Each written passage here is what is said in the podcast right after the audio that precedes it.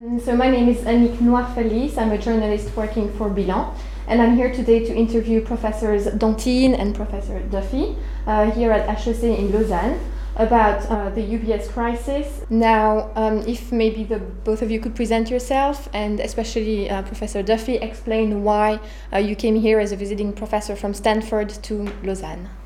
Uh, thank you. Well, uh, as you suggested, uh, I come from Stanford University and I was looking for a good place to do research for the year and where my family would enjoy living. And uh, the two of them uh, intersected precisely at Lausanne. And so uh, Jean Pierre was very kind to accommodate me here. And I'm Jean Pierre Danthine. I am a professor of macroeconomics and finance here at HEC Lausanne and also the managing director of the Swiss Finance Institute.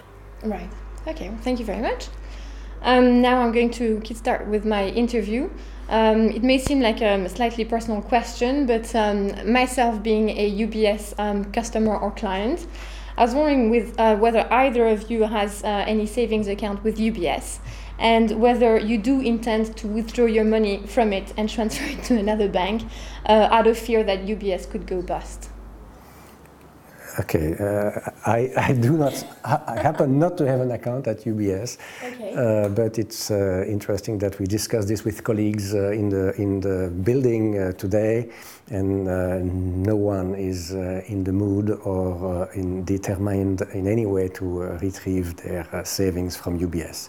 Okay. and the, the reason is that I think there is no economic logic behind uh, penalizing the depositors. The depositors are not the one who should be monitoring or disciplining a bank. Mm-hmm. And uh, for that reason, it doesn't make any sense, even if things go real bad, to uh, not to compensate the depositors. And uh, the, the, the, consequence of that is that indeed there is not, as in the US, an explicit uh, deposit guarantee in Switzerland, mm-hmm. but there is an implicit deposit guarantee, which we are all sure would be activated in the case of a, a, player of the size of UBS. Up to any amount, because apparently money is only insured up to 30,000 Swiss francs, which is it's not, not much. I mean, in case it it's, It is true, but that is not, that is even uh, not a, legal uh, disposition, right? It's, it's a private agreement among, among bankers and bank, as bank association. Right. Yes, I think uh, even if you have more than 30,000, you can safely sleep and leave it there. So you have no qualms whatsoever about it, huh? Okay.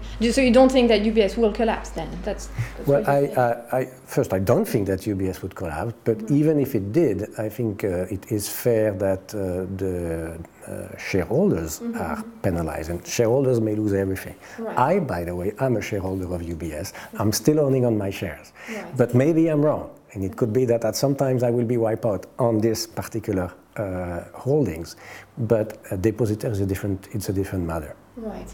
Do you think it's because the government could intervene to save it at the last minute, or I think because think the, the government, the central bank, the Federal Banking Commission, and the banks would get together and uh, and go uh, negotiate an agreement uh, to make sure that the depositors are not going to be uh, penalized. Yeah. Right. You don't think like some people say that UBS is just too big to fail?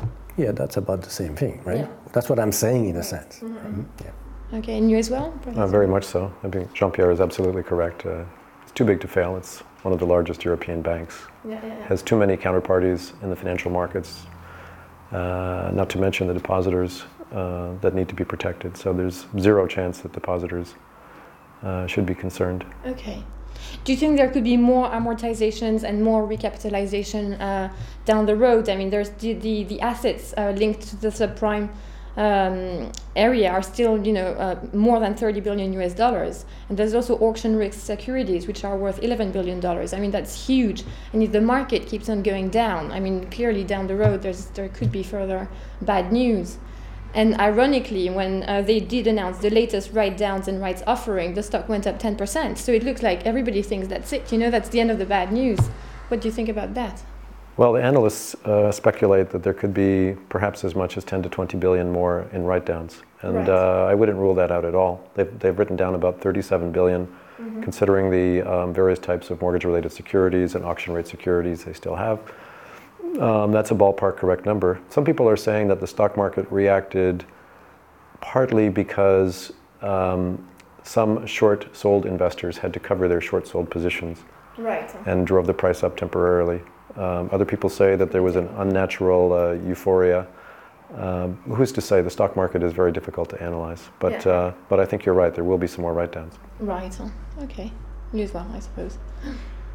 I have no specific information on that. I mean, this is, as far as I'm concerned, it's pure speculation. It's clear that the market, uh, the market, the, the, the crisis is not over. Uh, m- maybe we, maybe uh, the, the bottom light is, is within se- uh, seen, but it's not, it's not clear. So yes, it is possible. It is. I, I would say it's possible. I don't. I would not go as, as far as saying that it's likely. Okay. Now, what do you think of Marcel Ospel's forthcoming departure? Shouldn't he have gone more quickly, thereby helping to preserve the image of the bank? Um, Jean Pierre, you had an interesting perspective on that this morning. Well, I think uh, the point is that uh, it would be ideal, but the question is who would have been the, the person to, to, to replace him? And clearly, there was the bank had difficulties finding the right person to uh, replace Marcel Ospel. On top of it, it is clear that uh, Marcel Ospel is a very well networked banker, and that in that particular circumstances, he has been helping. He probably has, has clearly made very serious mistakes early on, uh, him and others, because of course he's only the chairman of the board. He's not the, the manager of the whole thing. Uh, and uh, so he has made mistakes.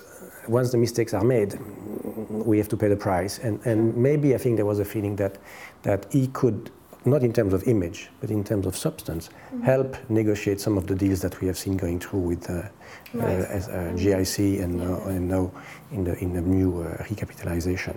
So ideally, the answer had been, been yes. They would have, he would have gone immediately, and they would have uh, nominated a new person. But the, the right person was difficult to find. Right.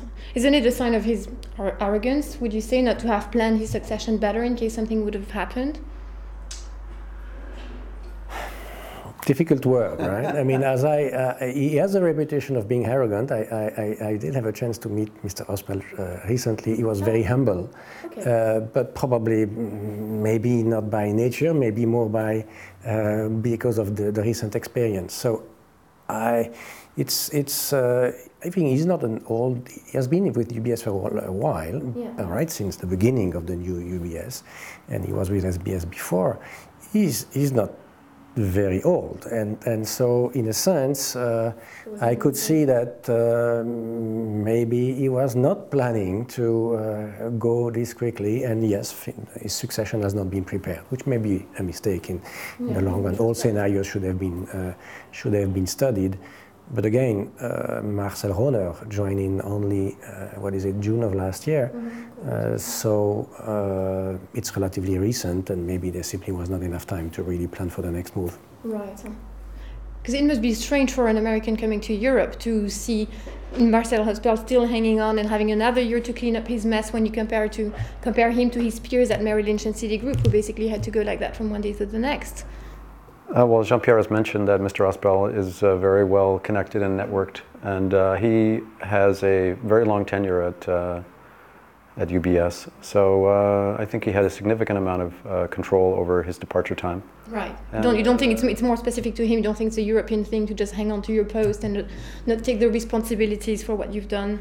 No, I, I, I would say no. And, and, but of course, the market for CEOs is probably much thinner in Europe and in Switzerland, although Right. uh, than, than it is in the US. So it's, it is, it, in the US, it's thicker, so it's, it's probably easier to see uh, potential uh, uh, replacements than, than it was in, in, in Switzerland. Right. Okay. And now um, it is now UBS's chief lawyer, Peter Kurer, who has been named as Marcel Ospel's successor. How suitable do you think he is for this post? Well, uh, I'll go first. The position is the chairman of the board. So um, uh, an attorney is less, probably in my opinion, well positioned to serve as a chief executive officer of a, of a global bank such as UBS, given uh, the amount of financial trading and investment, wealth management experience that, that a, a chief executive officer would need. As for the position of chairman of the board, I think it's less critical uh, to have someone with as deep uh, operating experience. And so uh, I'm, I'm still open-minded as to, uh, as to how well he'll do in that position. He needs Uh, the board has a much different set of responsibilities than operating the bank.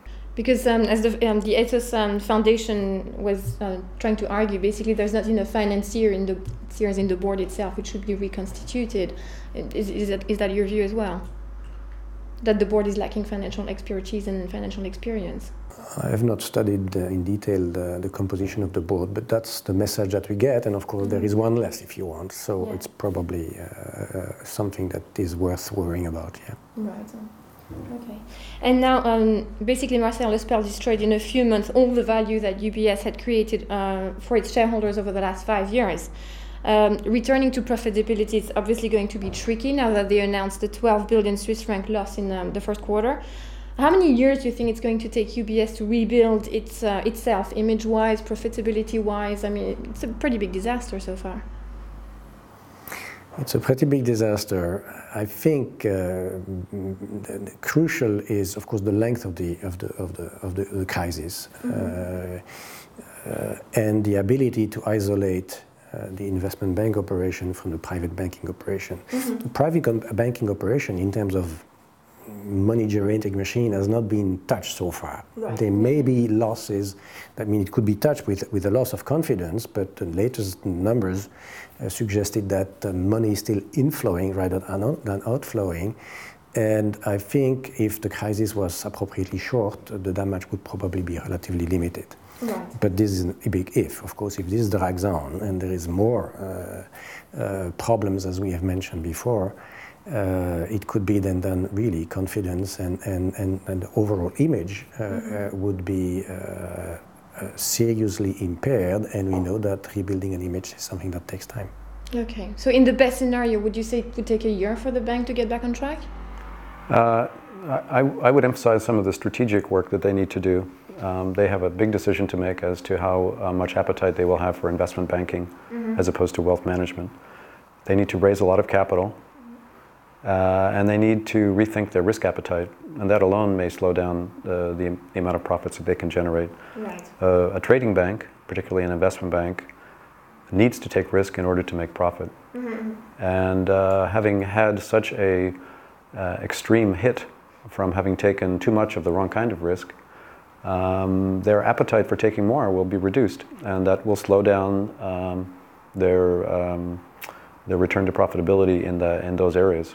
Right. So, from a strategic view, viewpoint, it, I think it will take quite some time before they regain their footing on the trading and investment banking side of their business. Right. Okay. Well, I would like to thank you very much for answering my questions for the first part of this interview. Thank you.